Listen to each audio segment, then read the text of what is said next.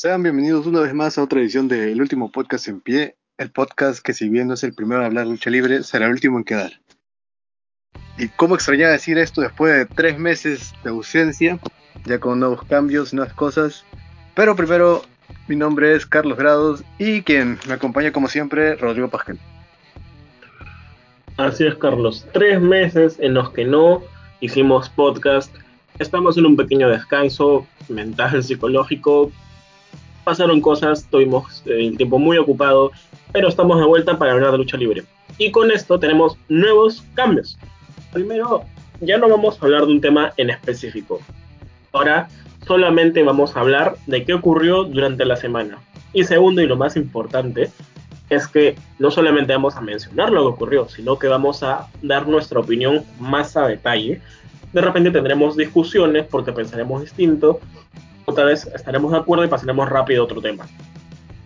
Después continuaremos con la sección de noticias, donde hablaremos un poco acerca de qué ocurrió en empresas que no vamos a tocar.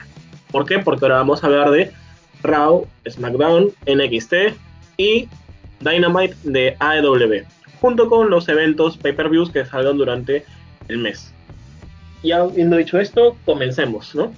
Muy bien, Carlos. Entonces, ¿qué ocurrió este lunes en Raw? A ver, primero vamos a mencionar que Biggie entra y abre diciendo de que va a canjear su maletín de en el banco esta noche en Raw. Cosa rara porque sabemos que Biggie es de SmackDown, entonces, ¿qué hace en Raw?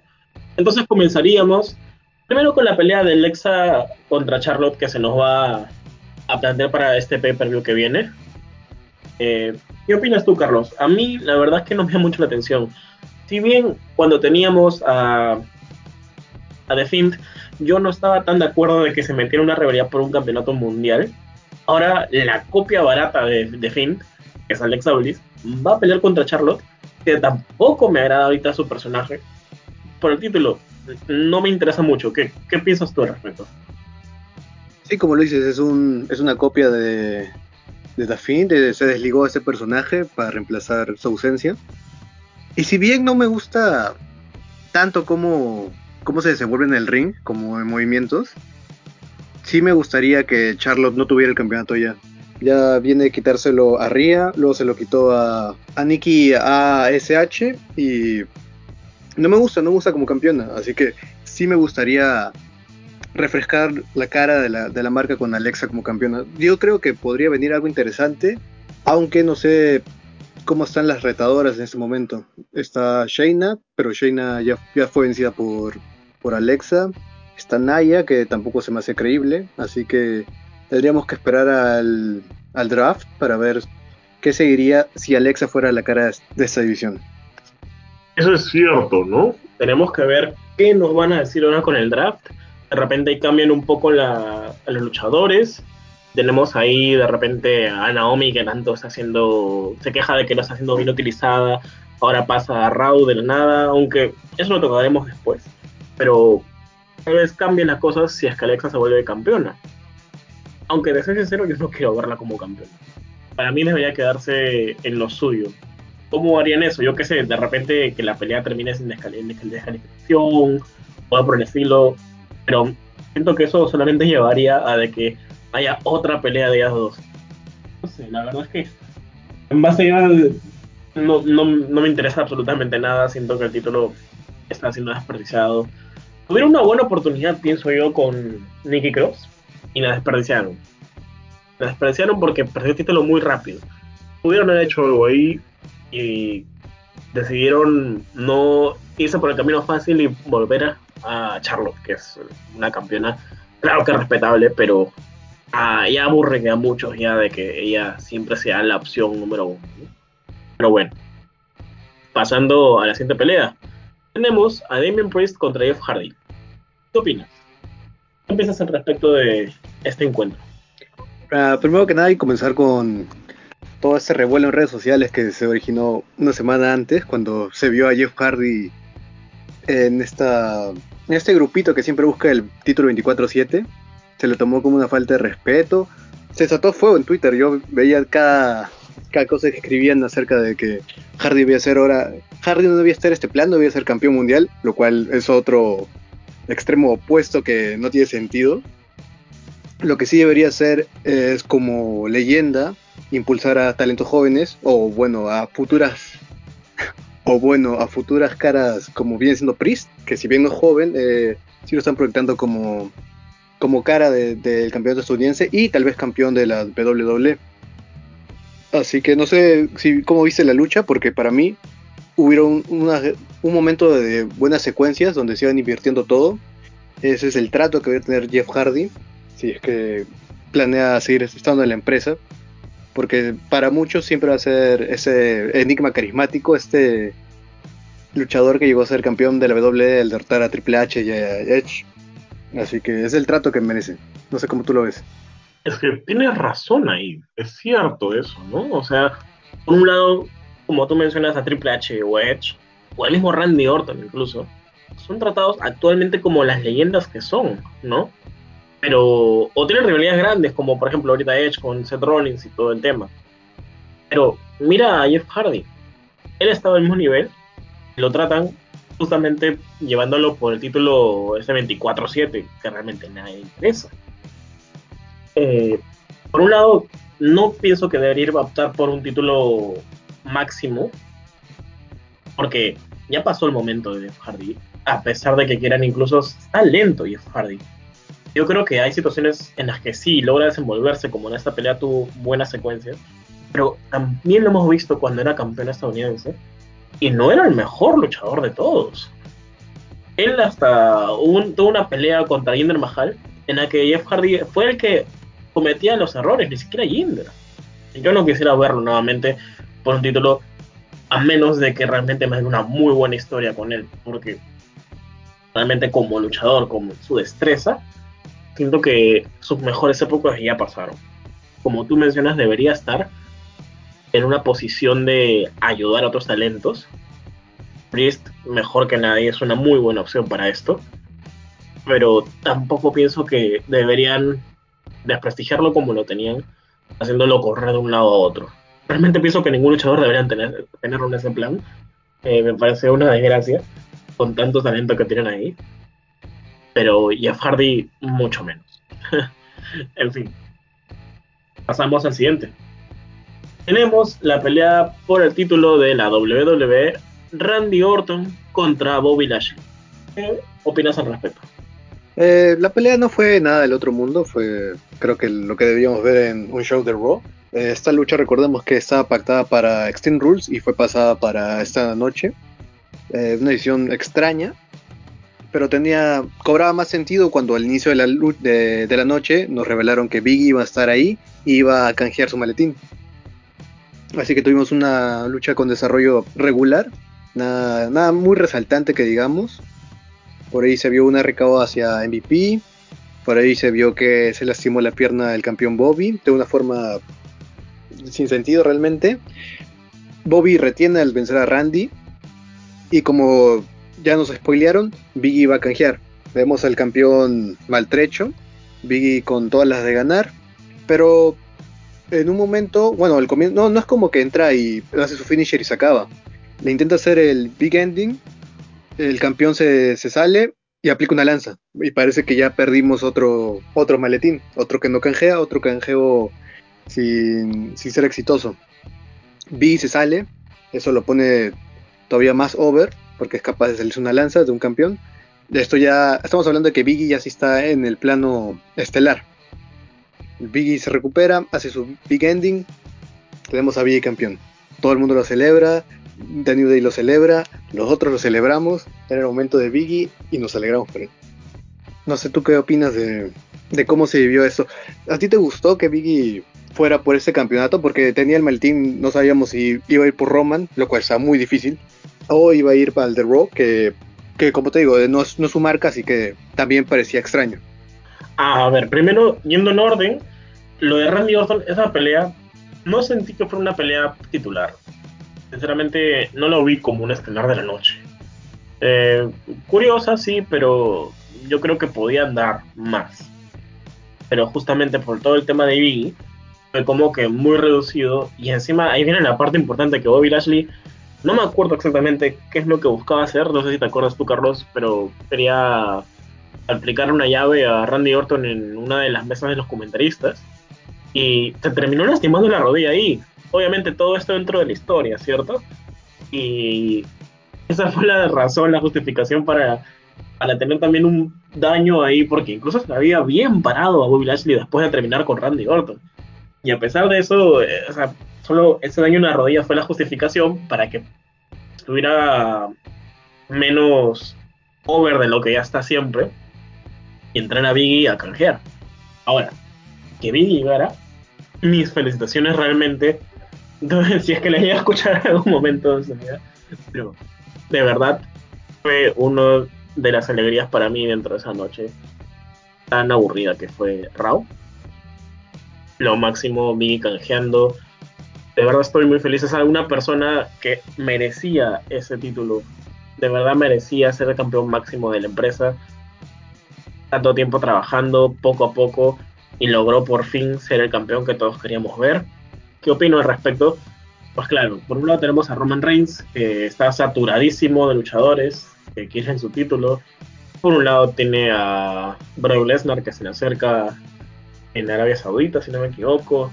Luego tiene a Finn Balor, versión demonio encima. Luego tiene también por ahí Edge, que ahorita está ocupado con Rollins, y también tiene a Rollins.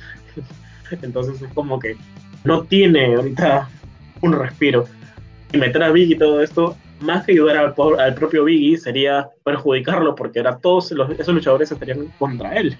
En cambio, por otro lado, Lashley ahorita estaba casi desocupado, tenía solamente a Randy Orton. Me parecía una opción muy inteligente por parte de la WWE hacer que Biggie canje ahí.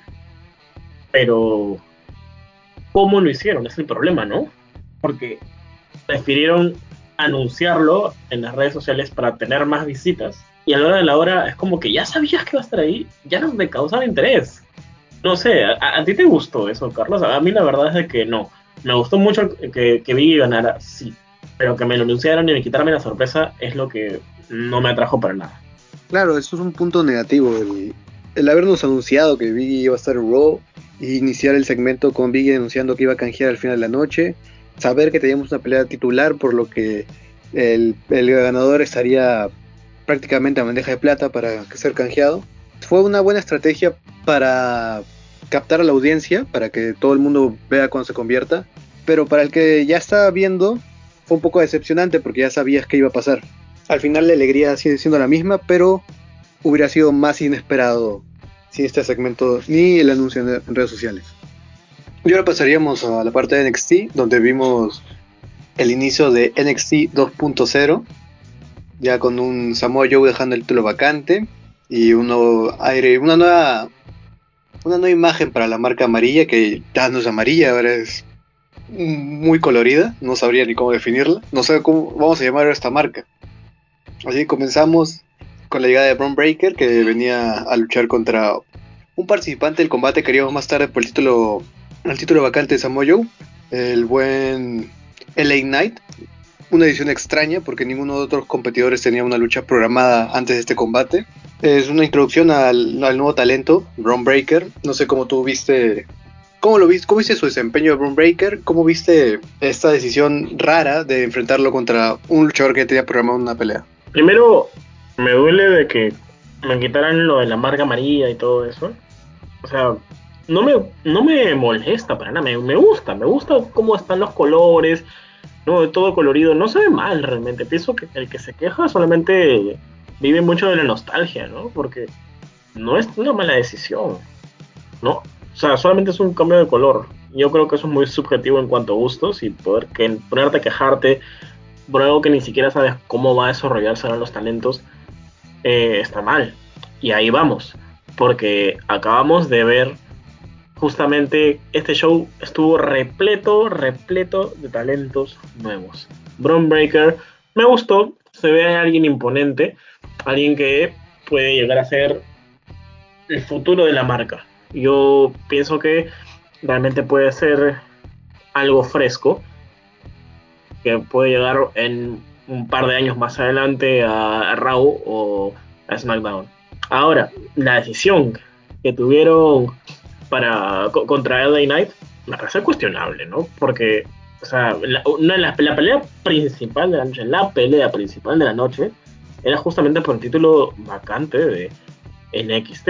Y ¿para qué van a poner a LA Knight pelear al inicio de la noche? O sea, no tenían otro talento que usar. Eh, si tanto era su decisión de querían mostrarte contra alguien, mm, yo que sé, por así decirlo, antiguo de NXT, LA Knight tampoco es el más antiguo como para que tú quieras enfrentarlo contra Braun Breaker. Mm, no entiendo muy bien. O sea, por suerte eso luego no tampoco afectó tanto eh, a la pelea que vamos a hablar luego, pero igual es algo raro, ¿no te parece? Y en cuanto a Samoa Joe bajando vacante, me parece una buena decisión. Por un lado, porque que Samoa Joe pierda el título de la nada sería algo raro. O sea, igual como que te deja muy en claro que realmente Samoa Joe nunca quisieron darle una carrera más con el título, ¿no? Solamente lo usaron para quitarle el título de una vez por todas a Karen Cross. Y después que terminara todo esto, llega la nueva era, se va a Samoa. Está bien, está bien, no me parece una mala decisión tampoco. Pero un poquito se, nota todo esto, ¿no? Un poco raro. Sí, ah, pero antes de. Vimos cómo tenía el físico Braun Breaker, ¿no? Era dominante, se bien. Pero el finisher, ¿cómo, cómo lo viste? Eso es cierto, Carlos. El tema con los finishers, pienso que no lo suelen manejar muy bien la, NXT.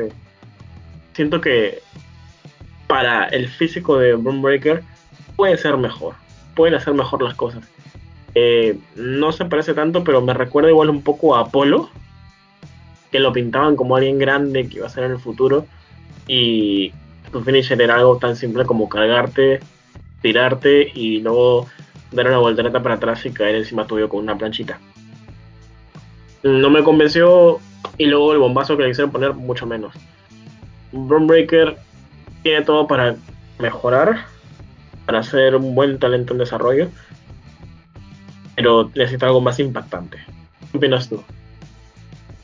Claro, eso es lo que pasa con ese nuevo modelo, ¿no? De agarrar gente con el físico, pero no, no luchadores con experiencia o que estén más metidos en la lucha.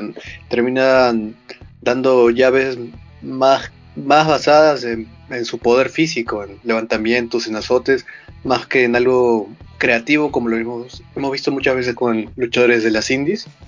No sé si eso comenzaremos a ver a partir de ahora, si todos los luchadores van a, terminar combates así, con azotes, con slams. Eh, eso sería contraproducente, pero como te digo, recién acaba de comenzar, todavía no, no está dicho que, que, se va a hacer así, que todos van a, a luchar y hacer movimientos como en la, época, en la época dorada, donde hacían un codazo y con eso se acaba el combate. Hay que tenerle fe a cómo, cómo preparen para el talento a esa segunda venida de NXT. Ahora pasando al siguiente combate, que más que un combate como tal, quisiera hablar de todo ese nuevo roster que viene. Cómo le han dado talento, cómo le han dado espacio a talento como a Brooke Jensen y a Josh Briggs a Electra López, a Carmelo Hayes y a Trick Williams y al, a, Duke, Hudson que atacaron estos últimos al final para un cambio rudo. ¿Cómo ves que ya están implementando este, ese, este paso de antorcha de una forma no progresiva, es más creo que ha sido muy muy directa, porque si bien tuvimos una una principal anunciada con luchadores ya conocidos. Eh, todo el programa se trató así de ese nuevo aire. Mira, justamente ese es el tema. Ya nos había mostrado un poco algunos de ellos, ya sabíamos que existían, mm, un poco ya sus nombres por ahí algunos, pero nada más. Y esta vez ya nos dijeron, ¿saben qué? Llegamos acá. Lo cual me parece genial, porque como te digo, es el primer show de esta nueva versión de NXT. Entonces, ¿qué mejor que ponernos de lleno a todos esos luchadores que son los talentos a futuro? Me parece un buen cambio, eh, sobre todo porque ya es hora de que eh, se hagan notar. Es hora de que sepamos al menos su personalidad. Ok, sabemos que de repente son buenos, este, tienen talento, sí, genial. Pero, ¿quiénes son? O sea, ¿de qué me sirve saber que sabes dar 40 vueltas en 5 segundos? Yo lo que quiero es que me digas cuál es tu personaje, qué es lo que te, te representa. Porque a fin de cuentas eso es lo que llama la atención. Me pones un montón de buenos luchadores o gente ágil, genial. Pero ¿qué más? Entonces, que agarren y ahora sí me los presenten y tengan un personaje y me digan, ¿saben qué? Yo soy tal y tal, ya me gusta tal cosa. Perfecto, porque venían dándonos un montón de agrupaciones, habían agrupaciones y agrupaciones en NXT. Pero ese era el problema, ¿no? Que a fin de cuentas no sentías ninguna atracción por ninguno. Espero que esto continúe así, eh, mostrándonos mejor, desarrollando mejor estos personajes, para realmente sentir un apego a ellos y no solamente ver, ah, genial, NXT, puro talento nuevo, listo. No, nos muestren que hay. No sé, ¿tú qué, qué opinas al respecto? Sí, como tú dices, eh, eh, lo que tienen que hacer es desarrollar personajes. es algo que comenzaron con Carmelo Hayes y Trick Williams, que cambiaron al bando rudo a atacar a Doug Hudson. Vimos como Electra López viene haciendo un apoyo para una facción conocida como el Legado del Fantasma, lo cual también puede ser aprovechado. Y lo que sí no quedó. Los que quedaron más opacados fueron Brooke Jensen y Josh Briggs, que solo, que solo entraron a luchar, no demostraron nada de personalidad. Podrían ser olvidados si es que no se manejan bien. Lo cual nos lleva al, digamos que, debut más resaltante, que fue el de Diamond Mine, que presentó a los Creed Brothers, conformados por Julius y Brutus, los hermanos. Y vimos como una, una integrante que no luchó esta vez, pero parece, pero parece que promete, que es Ivy Nile. Este sí, para mí fueron los más resaltantes de, toda esta nueva camada. No sé cómo tú los vistes, tanto a los Creed Brothers en, su lucha como el futuro que tiene Ivy. Te soy sincero, The Creed Brothers me parecen geniales. Son brutales, de verdad. Me, encantaron como, como equipo. Para mí, Diamond Mine deja esa facción que es así de cuatro, ya está, listo, son conocidos, a realmente ser un grupo más grande que simplemente viene y arrasa con todo. Poco a poco creo porque justamente teníamos tantos luchadores este, que estaban en el top y no podían resaltar, este, y acaparaban todo, perdón. Entonces no podía resaltar tanto Diamond Mind, ¿no? Pero ahora ya que es el espacio para los nuevos talentos y con alguien como Strong, eh, a la cabeza, yo creo que de verdad va a ser el futuro. Yo pienso que ellos van a ser realmente el futuro que van a dominar los títulos nuevamente. Eh, eh, espero mucho de ellos, ¿ah? Yo de verdad espero eso. No sé, ¿tú qué, ¿tú qué crees? Sí, como te digo, fueron los que tienen la mejor presentación, así que sí espero grandes cosas. Y ahora que mencionas a, a Roderick Strong, vimos cómo ahora tendrá un combate contra Kushida la siguiente semana, así que si, fuera a ganar, lo cual podría ser por el apoyo de toda su agrupación, eso le diera más exposición hacia los Creed Brothers y a la nueva integrante. Así que creo, creo que es el paso lógico que haría dar. Y ahora sería momento de la lucha estelar, la, anunciada por el título vacante. Pero hubo un cambio, aparte de, que tuvimos el LA Knight contra Ron Breaker, el cambio más importante es que atacaron a Kyle O'Reilly antes de, su lucha, este ataque perpetuado por Pete Dunne y su compañero inglés. Y al señor Regal no se le ocurrió mejor manera que no ser una triple amenaza, sino reemplazarlo con un nuevo talento que nadie esperaba, que nadie conocía, que es Von Wagner, el cual para mí tiene un pésimo nombre. Y, ah, y ya, ya tenía eso en contra. Entró a la lucha sin más, porque sí. Tiene un nombre fue honestamente feo. Y su presencia, su entrada, todo parecía un Jover genérico cualquiera que no, debería haber tenido la oportunidad. No sé cómo tú viste, cómo, cómo viste su inclusión, cómo viste el desarrollo del combate y cómo viste el ganador que pues también puede ser criticado. A ver, primero, decisión muy tonta, de verdad, ¿no? O sea, entiendo que fuera, si fuera un luchador medianamente conocido o con mediana experiencia, pero hablamos de un luchador que no ha salido nunca y de la nada le vas a dar una oportunidad titular, así de buenas a primeras, una oportunidad por el título máximo. Mira, puede que de aquí en un par de meses Von Wagner sea uno de los luchadores top de la NXT. Pero no lo es ahora. No es que uno esté criticándole diciendo lo que es un pésimo luchador, no.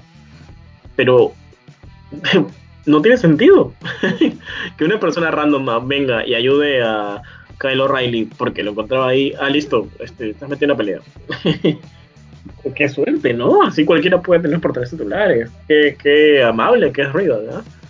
Pero no, no creo que sea una buena decisión. Ahora, después lo demás, su presentación, como ya te mencioné en su momento, es una presentación totalmente genérica. Yo puedo agarrar, crearlo como tal, el 2K 20 o 21, agarrarle, crearlo, ponerle una música cualquiera y va a ser él.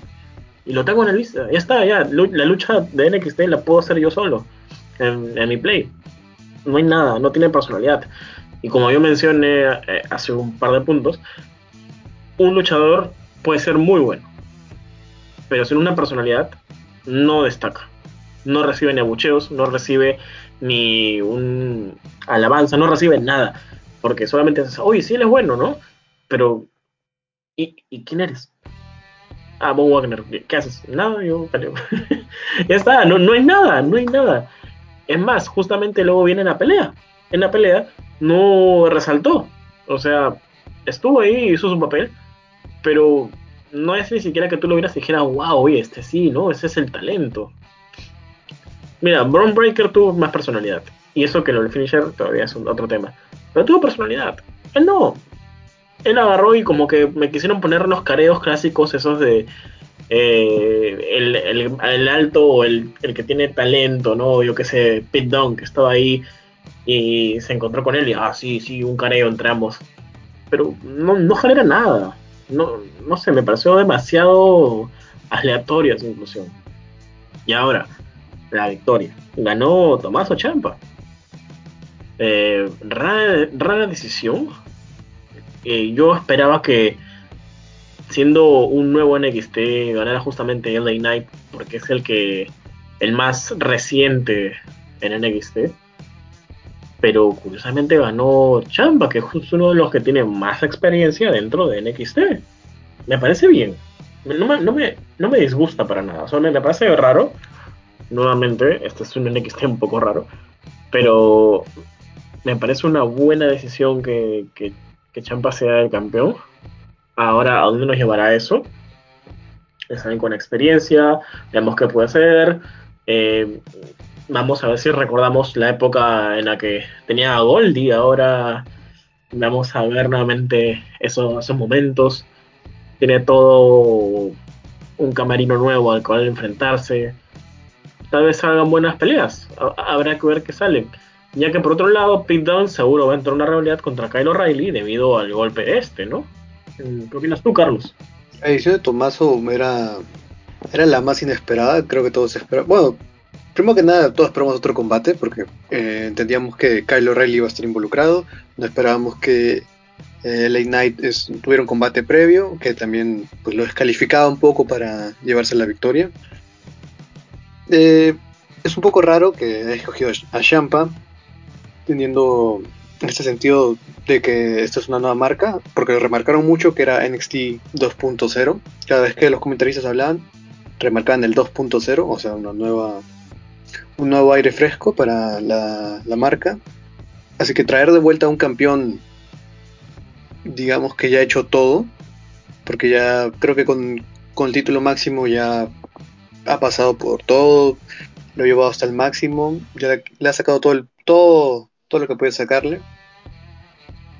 Ahora, ¿qué, es lo que sigue? ¿Cuál es el sentido que lo tenga? Encontrar nuevos talentos, enfrentarlo y ver qué pasa, como una vara de medir, puede ser, pero realmente ¿quién le quitaría? ¿Cuánto, cuánto tiempo tenemos que esperar para que un nuevo talento sea lo suficientemente bueno para quitárselo realmente? No, no me queda muy claro la decisión, pero bueno, esperemos lo mejor. Y ya para terminar tenemos el segmento de la boda y un pequeño segmento del apretón, un apretón de más entre el nuevo campeón y el Braun Breaker, el del, el del comienzo. Eh, de ambos segmentos, ¿qué, sacas? Tanto de la boda como el apretón.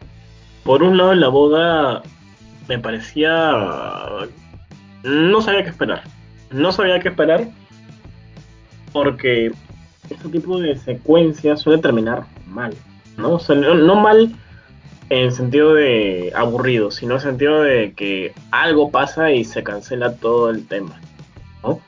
Lo cual me dejaría con un sabor de boca amargo, porque han venido mostrándonos este tema de la boda, no, bueno, de la boda no, sino de la relación de Indy Hardwell con Dexter Loomis por mucho tiempo, demasiado. Creo que hasta en un punto ya no sabían qué hacer y se les fue de la mano, así que crearon todo el tema de la boda. Mm, y no sabía qué hacer, pero curiosamente fue muy divertido, a menos a mí me gustó. Cómo estaba ahí Austin Theory y daba risa que no tenía los anillos, que tenía su amigo, que no tengo el nombre ahorita del luchador, perdónenme. Y era, muy curioso cómo hasta Johnny no quería entregar a su hija, entre comillas fue muy curioso y me pareció hasta incluso tierno en un punto en el que Dexter Lumis dice que sí acepta, ¿no? Divertido, me, gustó, para qué mentirte. Eh, bueno, el tema de la de manos, ese fue Tomaso Champa con eh, Breaker. Muy curioso todo. No me lo esperaba. O sea, ver a Tomaso viendo cómo termina la boda, Ah, dicho sea de paso, el beso de Dexter Loomis con Indy me pareció un poco incómodo, la verdad, muy, muy largo a mi parecer. Pero en fin, más largo fue el apretón de manos de ellos. Mm, veo como era un tema de, sí, este, eh, vas a ser mi rival en el futuro. Pero no sé, el tema de los apretones de manos realmente nunca me gustan porque, no sé, me hacen creer que me están forzando el tema de o esta es una rivalidad que va a valer la pena. Y sinceramente, no sé, me, suena mucho a en su momento cuando fue la pelea esta en WrestleMania de John Cena con Undertaker y salió el viral eh, de que Undertaker le daba el apretón de manos a un recién llegado John Cena. No, estoy seguro si se ha hecho otras veces algo similar. No tengo tanto en, mi memoria todo esto, pero me, hace recordar eso. Personalmente me hace recordar eso y no sé, no lo siento tan especial una apretón de manos.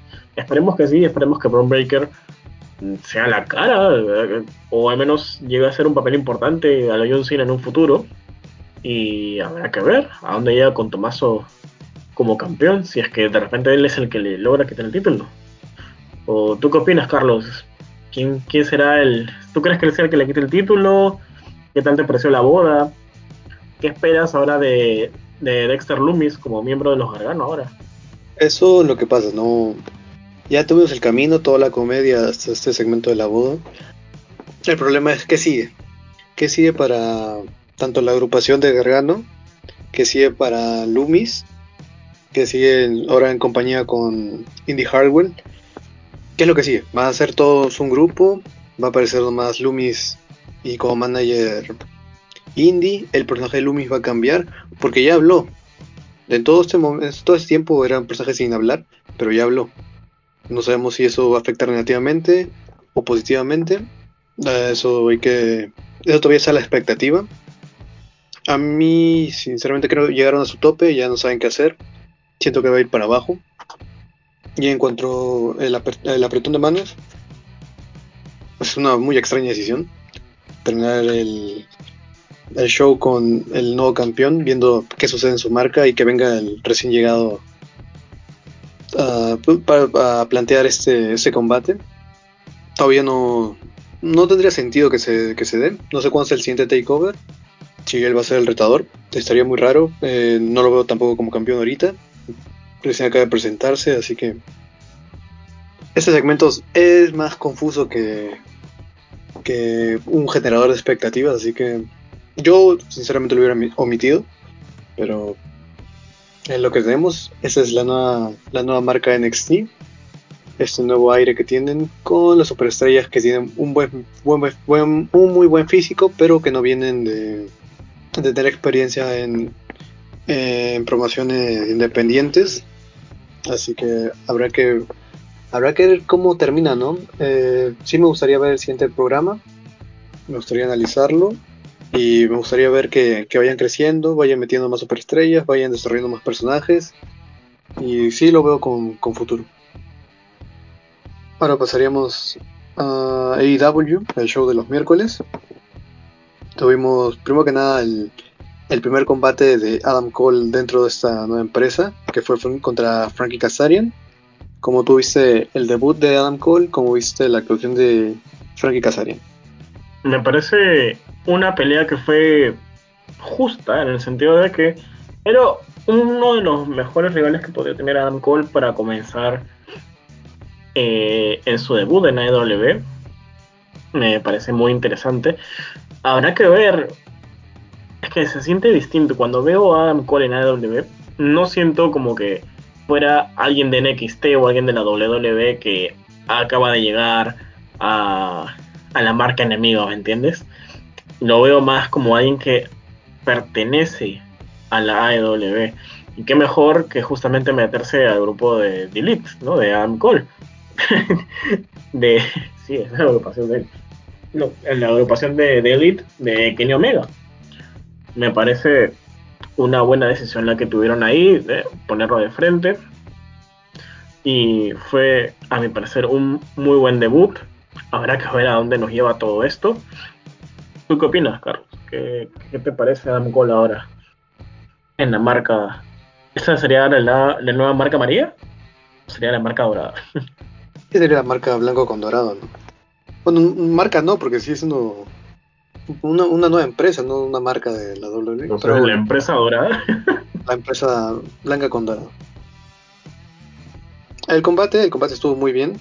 Era lógico que Adam Cole luchara ya de una vez, no tenía sentido guardarlo porque no, porque es un luchador activo, no viene de, de estar retirado, viene de ser la cara de NXT en su momento.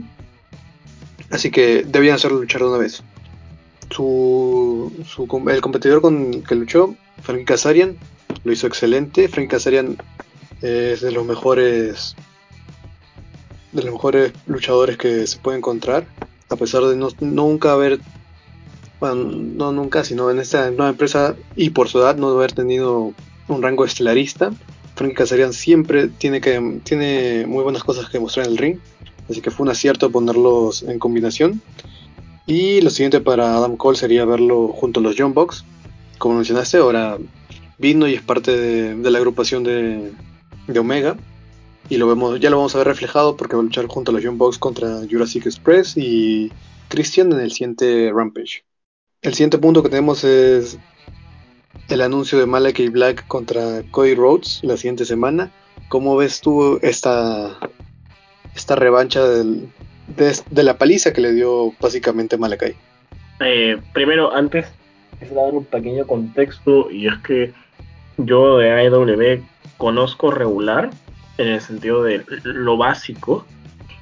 Claro, sé cuáles son los luchadores en el sentido de conozco un poco el contexto.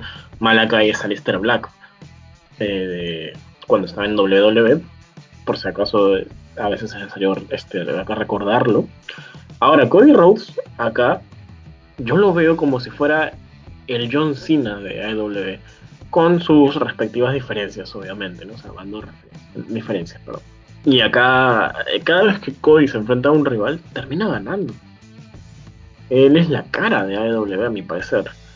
Eh, y se diferencia, pues, ya que él no pertenece a la agrupación de sus demás amigos, él está por su lado.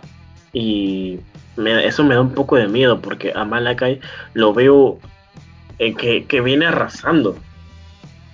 La otra vez se enfrentó justamente a su hermano, a, a Dustin Rhodes y lo destruyó. Eh, entonces, de verdad no, me gustaría ver a Cody ganar acá.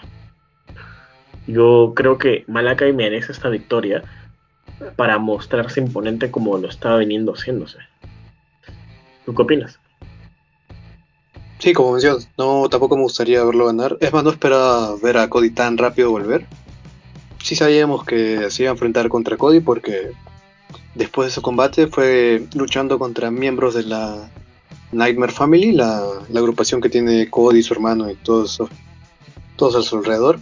Lo vimos también derrotar a Dustin Así que sí se sentía que, que está encaminado, pero como te digo, no esperaba que fuera tan rápido, no me, no me, no me gustaba la idea de que volviera ya para enfrentarse, y menos me gustaría que se llevara la victoria Cody. Aunque como lo viene pintando, creo que sí podría hasta involucrarse en la Nightmare Family y costarle el combate de Malakai, lo cual sería una muy mala decisión, pero nos llevaría a un tercer encuentro que no sé, no sé si sería lo mejor, porque puede ser, porque un tercer encuentro dar un gran combate de ambos, pero el, el costo sería cómo cuentas la historia, cómo afectaría esta derrota a Malakai y qué seguiría después si es que derrota a Cody. Porque Cody, como tú dices, es como una vara de medir, ¿no? Todo el recién llegado viene, lucha contra él, si lo se muestra mucho, asciende a, a un plano estelar, como fue Darby Allen, como lo fue MJF, pero si no, pues va a quedar abajo como fue Sean Spears. Así que habría, que ver qué, decisión toman después de este combate. El siguiente punto sería el Team Taz, que atacó a CM Punk, dándonos ya confirmando la primera lucha de Punk en, un show semanal que sería contra Powerhouse Hobbs. ¿Cómo ves tú esta rivalidad contra el equipo y qué esperas para el combate? Yo me, me pareció, me, me, agarró muy por sorpresa realmente, ¿no? Como Punk llega al ring y dice, bueno, ¿contra quién debo enfrentarme? Empieza a, a decir nombres y sale Taz diciendo, ¿qué? ¿Qué? ¿Acaso ni se te ocurra mencionar al Team Taz? ¿Por qué lo haces? Que no sé qué. Y no lo mencioné. Yo. Y Taz de loquito agarró y, pues dice, bueno, pues ahora te vas a enfrentar a él. Y surgió una rivalidad así de lo más random, ¿no? Nuevamente, esta es la palabra de, del show. Eh, pero me, me, parece una muy buena decisión. O, nuevamente están haciendo las cosas de manera correcta, irse por talentos jóvenes que valen la pena y poner a Punk contra ellos. Y en vez de mostrarnos mm, algo totalmente eh, con luchadores que estén demasiado arriba dentro de la empresa, porque Punk ha regresado a pelear después de muchos, muchos años. Claro, está en forma, sí, pero la experiencia igual, o sea, toda la práctica se oxida. Entonces, qué mejor que ponerlo contra esos talentos para que vuelva a ponerse nuevamente en el estado que se encontraba antes y pueda volver a pelear como antes lo hacía. Eso es lo correcto. Están haciendo eso con Punk y luego lo podemos ver en otras historias con esas peleas de ensueños que queremos ver Punk, yo que sé, de repente contra Cole, contra Kenny Omega, incluso en esas peleas de parejas eh, random que suelen de ahí también, yo que sé, eh, un Darby Allen, Darby Allen y Punk contra el Team Taz de repente, o algo por el estilo. Me, me, parece una muy buena decisión. ¿Qué opinas tú, Carlos? Claro, tienes mucha razón en lo que dices, ¿no? Que viene Punk, lucha primero contra Darby Allen, ahora va a luchar contra el Team Taz. Está, está como que entrenando nuevamente, encaminándose a que tenga el nivel para enfrentar a, a luchadores más grandes, darnos luchas de ensueño. Eh, esa, esa parte está correcto. El punto aquí es, ¿es correcto enfrentarlo contra alguien como Powerhouse Hobbs? O sea, es como su propio nombre dice, es un powerhouse, es un, es un ser muy grande, muy fuerte, que también se puede combinar punk. Tenía sentido contra Darby Allen porque era más pequeño, lo podía cargar, lo podía hacer, hacer la GTS, tenía toda la lógica del mundo, pero contra Powerhouse Hobbs mmm, como que no, no encuentro el sentido, no sé cómo se desarrolla el combate, no sé si eh, el final sea por descalificación y nos estén caminando un 3 contra 3 junto a Darby Allin y Sting contra el Team Taz, o nos estén caminando, encaminando contra un CM Punk contra Ricky Starks, que sería lo mejor. Así que. Mm, yo opino de que, claro, puede terminar en descalificación, de repente un CM Punk dando la contra por algún lado, y al final todos lo llegan a atacar. Pero también pienso que sería bueno usar la astucia de CM Punk ya que él era versátil no solamente pues en hacer la ITS, él puedan también de repente aplicar la Anaconda y sería bueno verla. Eh, una lucha acabar con eso. De repente podría ir por ese ámbito, no, no sé. Habría que explorar ese combate, si no me equivoco, va a ser en Rampage también el siguiente semana, en este gran especial que tienen preparado. Eh, luego también vimos el careo de Brian contra Omega para ser oficial este combate. Si bien no es de ensueño porque ya se enfrentaron ya en, Ring of Honor, si no me equivoco. Pero es una cosa verlos enfrentados cuando eran jóvenes, haberlos enfrentado ya con este nivel, de este camino recorrido. Daniel Bryan ya básicamente podría estar para el retiro. Omega está en la cima de la cadena. Así que ya, con, esta con toda la experiencia estaría muy muy bueno verlos enfrentándose. Pero el asunto aquí es que no, no va a ser en un pay-per-view, va a ser en un show especial. Eh, no necesariamente significa que no vayan a dar buenas cosas, pero Brian eh, viene, no viene a estar tampoco luchando activamente. Eh, ha tenido lesiones. No sé si está en su mejor momento, en este momento. Es justamente para esta lucha. Omega, Omega también viene cargando lesiones, necesita un descanso. Así que no sé si con este factor para ambos las lesiones, el cansancio, sumado que no es un pay-per-view, sumado que no es una lucha titular, lo cual también es bueno, que eso que no sea una lucha titular. Sumado todos estos factores, no sé si nos vaya a dejar un combate de 5 estrellas, un combate de las expectativas que tenemos de Brian contra un, un Omega. Mm, no creo que le jueguen contra al final del día, porque es la primera lucha de Brian. Eh, no esperamos tampoco que, que huele todo por, por los aires, pero espero, espero. Bueno, no espero porque no creo que decepcionen realmente con el talento a pesar de todas las desventajas que pudieron tener. ¿Tú cómo, cómo ves este, este enfrentamiento, este careo? ¿Y qué predicción tienes para el desenlace? Eh, mira, el tema acá es de que tenemos un montón de luchas programadas para este siguiente show de Dynamite, ¿no? Donde van a estar justamente Brian contra Omega. Si es que no me equivoco. Entonces, sí, la pelea no creo que llegue a durar mucho, para ser sinceros. No creo que sea la pelea que ellos pueden dar justamente en un evento para por ver. Pero pienso que sí va a ser buena. Porque de todas maneras sigue siendo el regreso de Brian después de tiempo. Entonces tienen que atacar de alguna manera la nostalgia. O bueno, tampoco tanta nostalgia, no ha sido mucho tiempo que se ha ido, pero de alguna forma apelar al, al, al fanservice, por así decirlo, ¿no? Entonces van a soltar todo lo que pueden soltar en ese tiempo, pienso yo. Sin obviamente lastimarse, pero, o, bueno, realmente uno nunca sabe, ellos cuando quieren ponerse en, en riesgo lo, lo hacen, pero no creo que ese sea el caso, sino que van a aplicar las llaves más conocidas por ellos y van a hacer todo lo que puedan para salir. Por un lado, Brian también tiene apoyo, entonces yo pienso de que al final de la pelea va a ser un todos contra todos brutal y eso va a desenlazar realmente a un Brian contra Omega de una pelea más especial, por, eh, así decirlo, ¿no? Eh, ¿Tú qué opinas al respecto? ¿Cómo crees que va a desarrollarse? Sí, podría, ser ese planteamiento que dices que todos contra todos. Eh, y el hecho de que no tenga el título por medio, sí veo a Brian ganando. Como te digo, no espero tampoco una lucha 5 estrellas.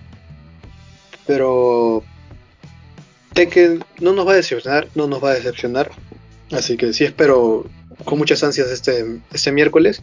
Y antes de terminar con AEW hay que, hay que recapitular todas las luchas que están programadas para estos dos días de AEW, que es el evento especial del Grand Slam. Primero para Dynamite está Britt Baker contra Britt Baker contra Ruiz Ojo por el campeonato de mujeres. Omega contra Danielson. Cody Rhodes en contra de, de Malakai Black. FTR contra Darby y Sting. Y finalmente tenemos a Brian Pillman Jr. contra MJF. Y para el show del viernes, el Rampage, Está anunciado Punk contra Powerhouse Hobbs.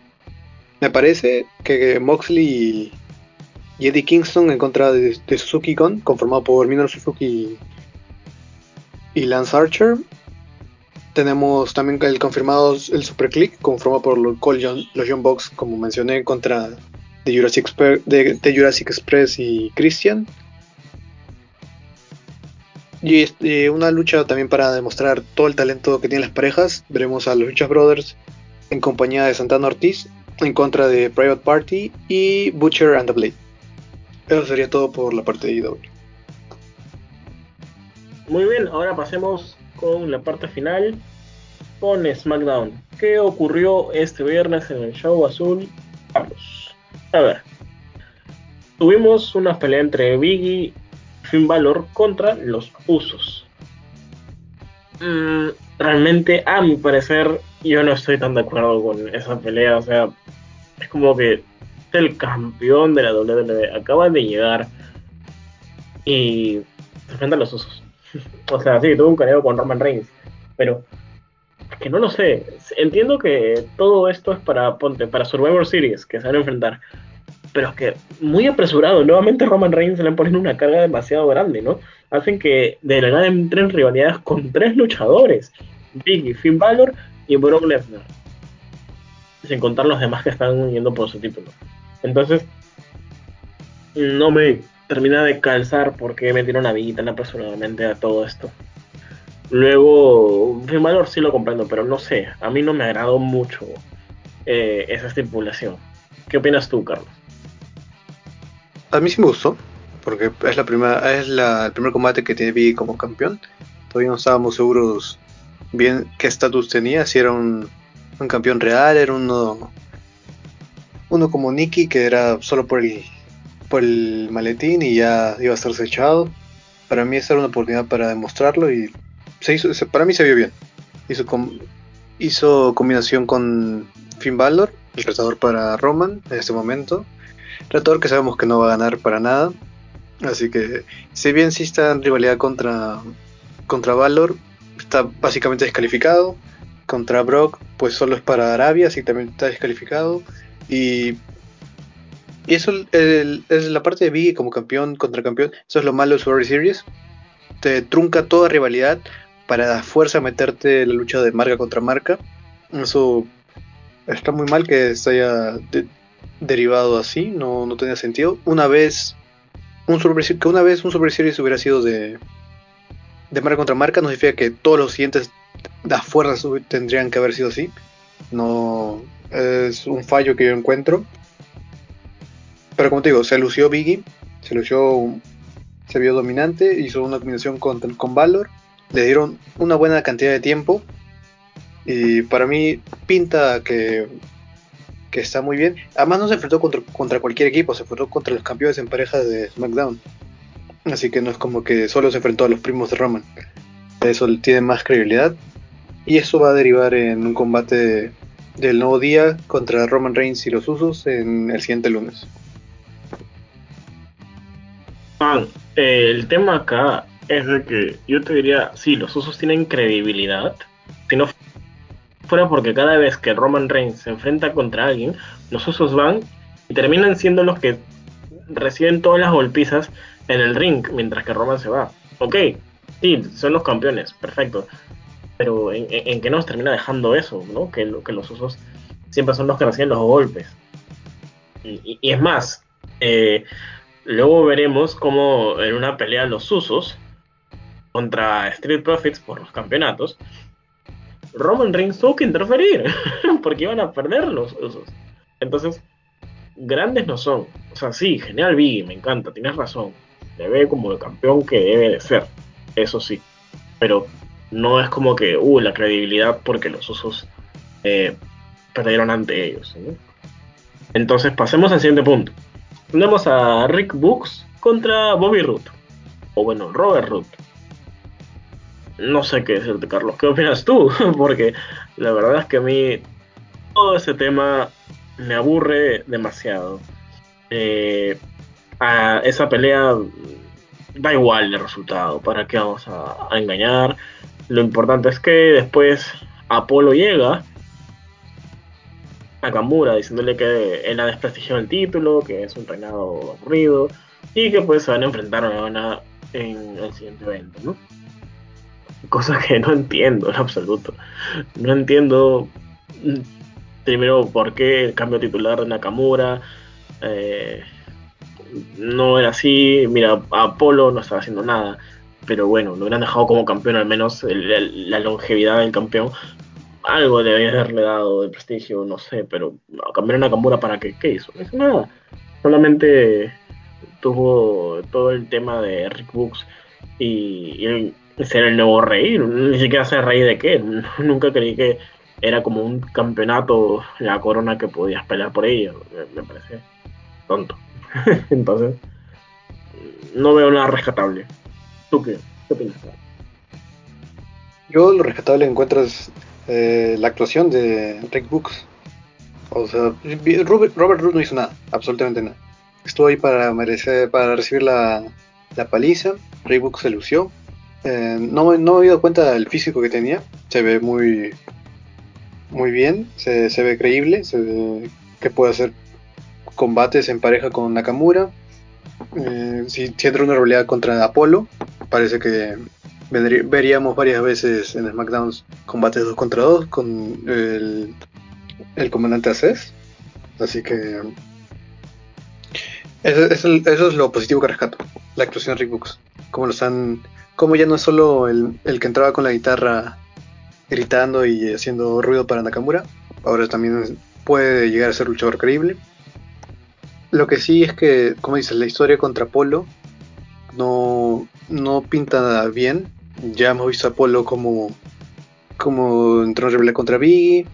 Vimos, ya hemos visto su personaje, no, no veo nada nuevo. Eh, Nakamura como campeón también es indiferente, no, no resulta en nada, no mueve nada. Pero es igual que Apolo como campeón, no movía nada. Así que esperemos que este combate se dé y con el, con el draft se renueve. Encontremos tal vez no un nuevo campeón, pero sí nuevos retadores para Nakamura, porque Nakamura sabemos el talento que tiene, sabemos que puede brillar y ahora con el, este añadido de Rick Books que le da más carisma, creo que tiene para un reinado un poco más largo. Lo siguiente que veríamos sería a Happy Corbin, que entraría una rivalidad con Kevin Owens. ¿Qué opinas al respecto, Carlos? ¿Qué puedes sacar todo esto? No, nada, Happy Corbin es el mejor personaje de la vida. Eh, por fin encontramos un personaje para Corbin después. Por fin encontramos un personaje para Corbin después de tanto personaje malo, personaje que no tenía futuro, personaje que hasta yo odiaba ver en, televisión, encontré rivalidades para él. Siempre se me había aburrido y no quería ver nada. Ahora, por primera vez, creo que mucho, mucho tiempo, sí me interesa ver qué sigue para Corbin. Eh, si bien la rivalidad contra Owens comenzó con la introducción de, Logan, eh, que no, no tiene sentido, no, así no me genera nada. El, el, hecho de ver a Corbin con su personaje entrando en rivalidad es lo que me importa. No importa cómo, cómo llegó, me importa cómo lo vaya a desarrollar. Porque, como te digo, para mí tiene mucho, mucho futuro.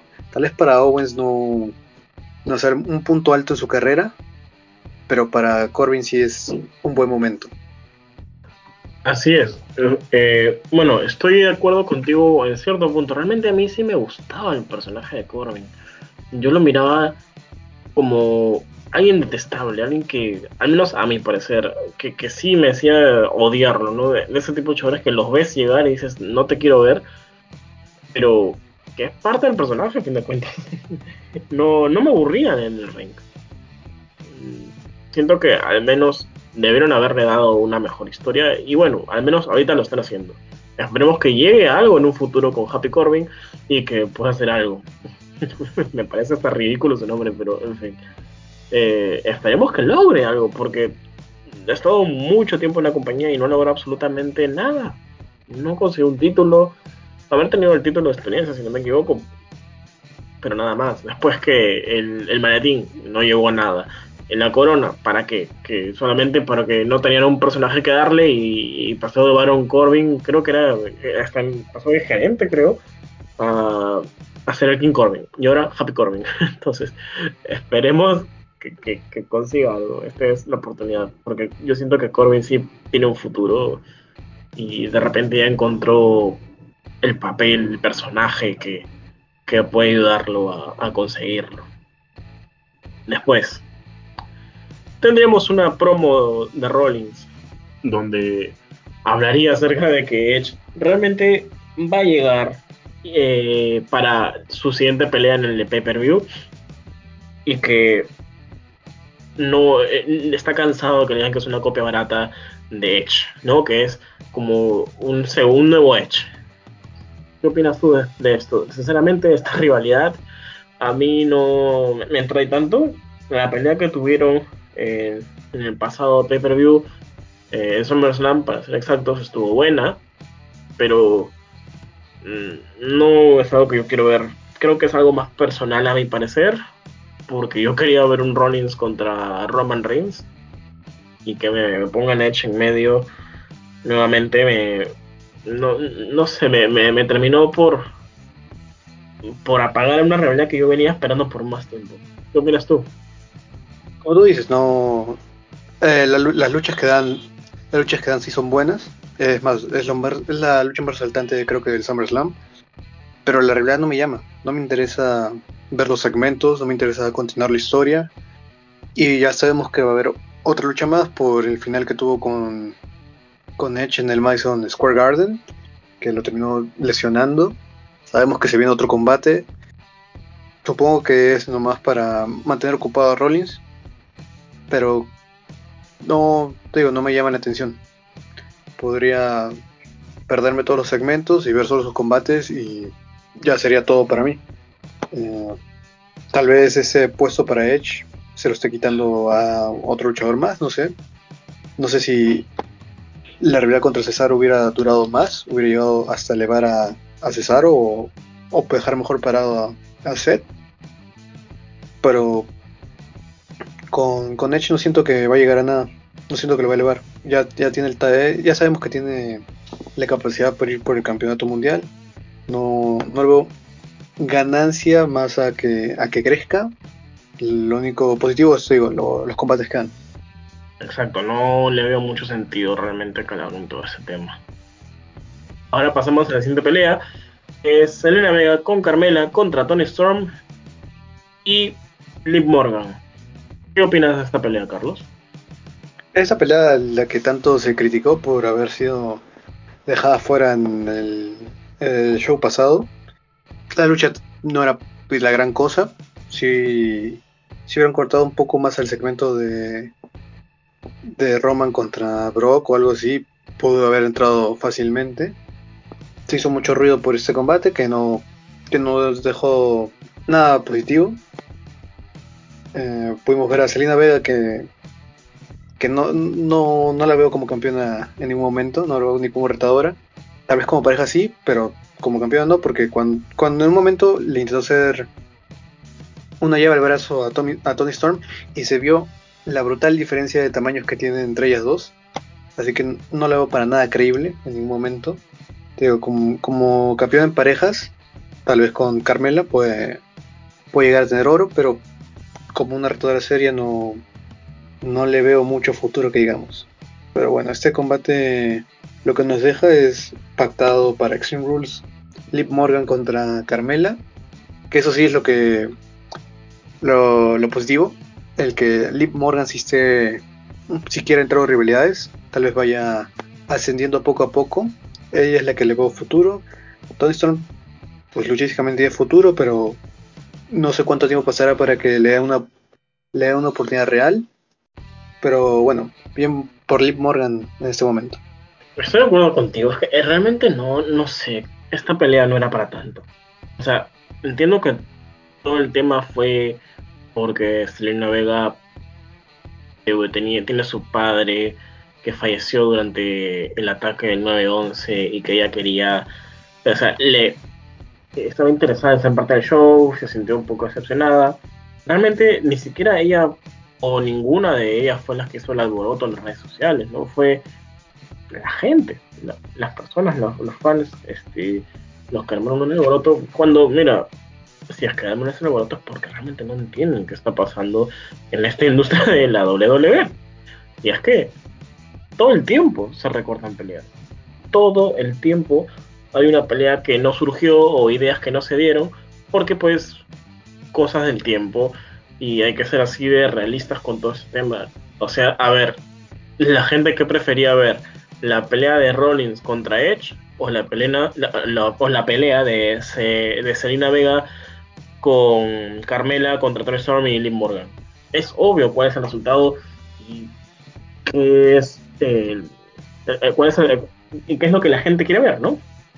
O sea, justamente como menciona Carlos, eh, no es una pelea que resaltó tampoco tanto, ¿no? Vemos a Selena Vega aplicar una llave y que se notó una gran diferencia, no es la gran luchadora y no creo que vaya para tanto. Sí, me da mucha pena el tema de su papá y todo el tema, pero no es como que me, me, mueva como para yo agarrar y decir, uy, no, denle espacio a ella, sí o sí tiene que estar ella. No, su pelea no era importante, no tenía por qué estar. No, no, o sea, a lo mucho, si es que realmente querían que apareciera, pues póngale en una pelea después de, de, que termine el show televisado, ¿no? O incluso antes, donde ponen a veces a los talentos este, a, probarlos para el futuro, ¿no? Eh, pero que hayan quejas por todo eso me parece de más. Es más, ella hasta se quejó porque tenía su, su traje hecho de, Naruto. y por eso es que ella estaba quejándose, porque pues había hecho todo eso y pues, oh, bueno, no lo puedo presentar, qué pena. Entonces, está de más, está de más, ¿no? Y no sé, no, no espero mucho al respecto de ella realmente, de, de Selena Vega, no, no la veo progresar más. No es por ser un hater ni nada por el estilo, solamente es la realidad, no, no creo que vaya por ese ámbito. Después Carmela, eh, que supuestamente es la, una de las experimentadas dentro de pues, la marca principal de, en, en la WWE, mm, me desagrada. Me desagrada mucho Carmela. Yo nunca me agradó Carmela como luchadora, ni creo que lo haga. Me parece aburrida dentro del ring. No creo que, que, que haga más. ¿no? Y luego Tony Storm me parece que es la que más experiencia tiene dentro de un ring, la que mejor capacidad luchística tiene. Y mm, siento que no se le ha usado como eh, debería, debería haber llegado y poner a luchar de frente contra alguien de valor, eh, no en este tipo de rivalidades. Y luego Liv Morgan, que sí, ella es la que más le veo que va a prosperar en el futuro si es que sigue ahí y no se va por vencido como muchos lo hacen dentro de la WWE, eh, yo creo que le puede ir muy bien. Le puede ir muy bien. Y justamente ya tiene una pelea con Carmela, que me parece de lo más innecesaria. No sé a qué va, porque no tiene sentido. Y no estoy de acuerdo en nada de toda esta cosa que se ha armado. De verdad, todo un Europa por las puras, por una rivalidad hecha mm, con, con, los pies. No, no hay nada que hablar acá. En fin. Después vendría el siguiente segmento, que es la celebración de Bianca Belair. ¿Qué opinas de todo esto, Carlos? Pues supongo que era lo que tenían que hacer, ya que, que le quitaron el título de una forma muy anticlimática a este gran reinado que tenía. Bueno, gran reinado entre comillas, porque tampoco es como que haya crecido como personaje. No, tampoco tenía. Tenía buenas luchas, eso sí. Tuvo la mejor, una de las mejores luchas en WrestleMania pero el reinado tampoco era el más recordado para todos los tiempos, pero no era forma de quitárselo. Así que esta celebración, de cierta manera, pudo resarcir un poco del daño que se hizo. Además de que siguió para continuar la rebelión contra Becky, que salió, hizo lo que siempre se esperaba, se burló, pero no, no me gusta el personaje de Becky. No me gusta cuando usa el micrófono, casi siempre repite dos veces lo mismo que dice, no sé, para acentuar lo que quiere decir. No, no, nunca, nunca gustó. Me gusta su, actitud, sí me gusta. Cuando pelea, sí me gusta.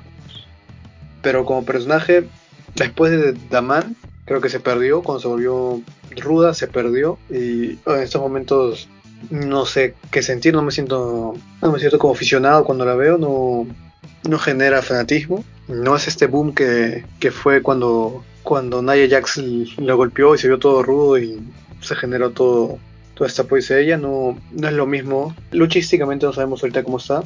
Eh, tenemos que esperar para para ver las Extreme Rules. Espero, espero que lo haga bien, porque me parece que no tiene estipulación su combate hasta el momento, así que va a ser todo en base de ella, no puede poder usar objetos, así que en ese momento va a tener que demostrar si realmente está preparada para volver o fue, fue adelantada por, para ser reemplazo de Sasha Banks. A mi parecer, mm, estoy de acuerdo contigo respecto a Becky, ¿eh? No, no, no me gusta su personaje. Ya que no sé si es un personaje, solamente creo que eh, exaltó demasiado el tema de ser Diman y ya está. Yo ahora simplemente me parece muy aburrida. No, no le veo algo que pueda resaltar, que, resaltar en ella respecto a su personaje. Porque como luchadora, pues era buena. Pero no le hemos visto pelear más. Hemos visto hacer un par de llaves y listo, se acabó. Entonces, este espero que realmente agarre y demuestre que puede hacer las cosas. Aunque tengo mis dudas porque pues ha pasado mucho tiempo desde que ha, vuelto a tocar un ring. Ah, se ha preparado físicamente, pero de estar preparándote en un ring en tu casa, a prepararte, a, perdón, a pelear en vivo este, delante de muchas personas, ya es muy distinto. Espero que salga bien. Yo creo que sí, haber una estipulación algo que pueda acomodarla a, no tener tanta, tantos sucesos en una pelea, tantos movimientos, que tal vez no esté tan preparada para hacerlos, sería lo adecuado, ¿no? Ahora, si hablamos de el segmento como tal, ¿no? Mm, bueno, ¿no? Este, la aparición de, nuestro querido Kane, nuestro gobernador Kane, eh, me, eh, me, gustó por, por el tema de la nostalgia pero después, mm, nuevamente, no, no hubo mucho que ver ahí, ¿no? Eh, solamente es Bianca queriendo devolverle, a querer pegarle a Becky, pero Becky pues se la terminó volteando y ya está. Habrá que ver qué es lo que nos, nos espera todavía la semana que viene para Extreme Rules. Pero bueno, y eso sería el fin, con esto acabamos la sección de SmackDown. Y eso sería todo por la edición de este capítulo.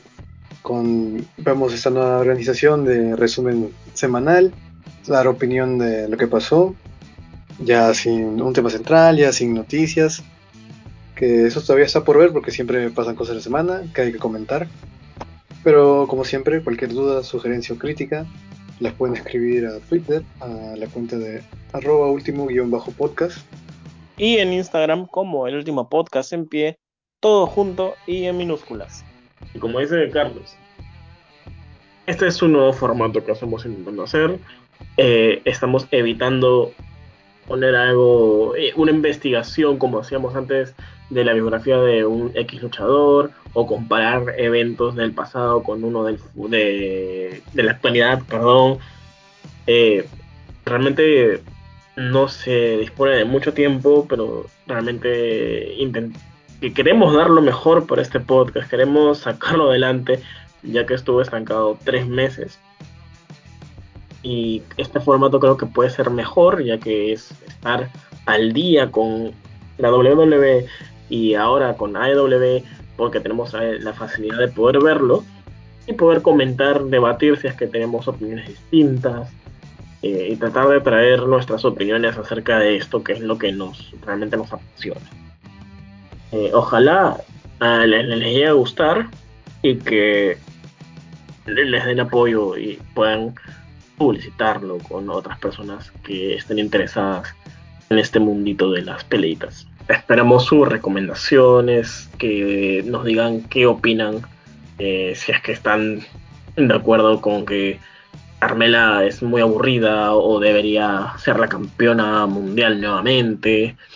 Si de repente creen, yo que sé, de que en NXT era mejor antes cuando era todo amarillo y nosotros somos unos quejones que eh, estamos desconformes con todo, cualquier cosa, van, nos escriben, quieren agredirnos física, psicológica o verbalmente, tienen nuestras redes sociales.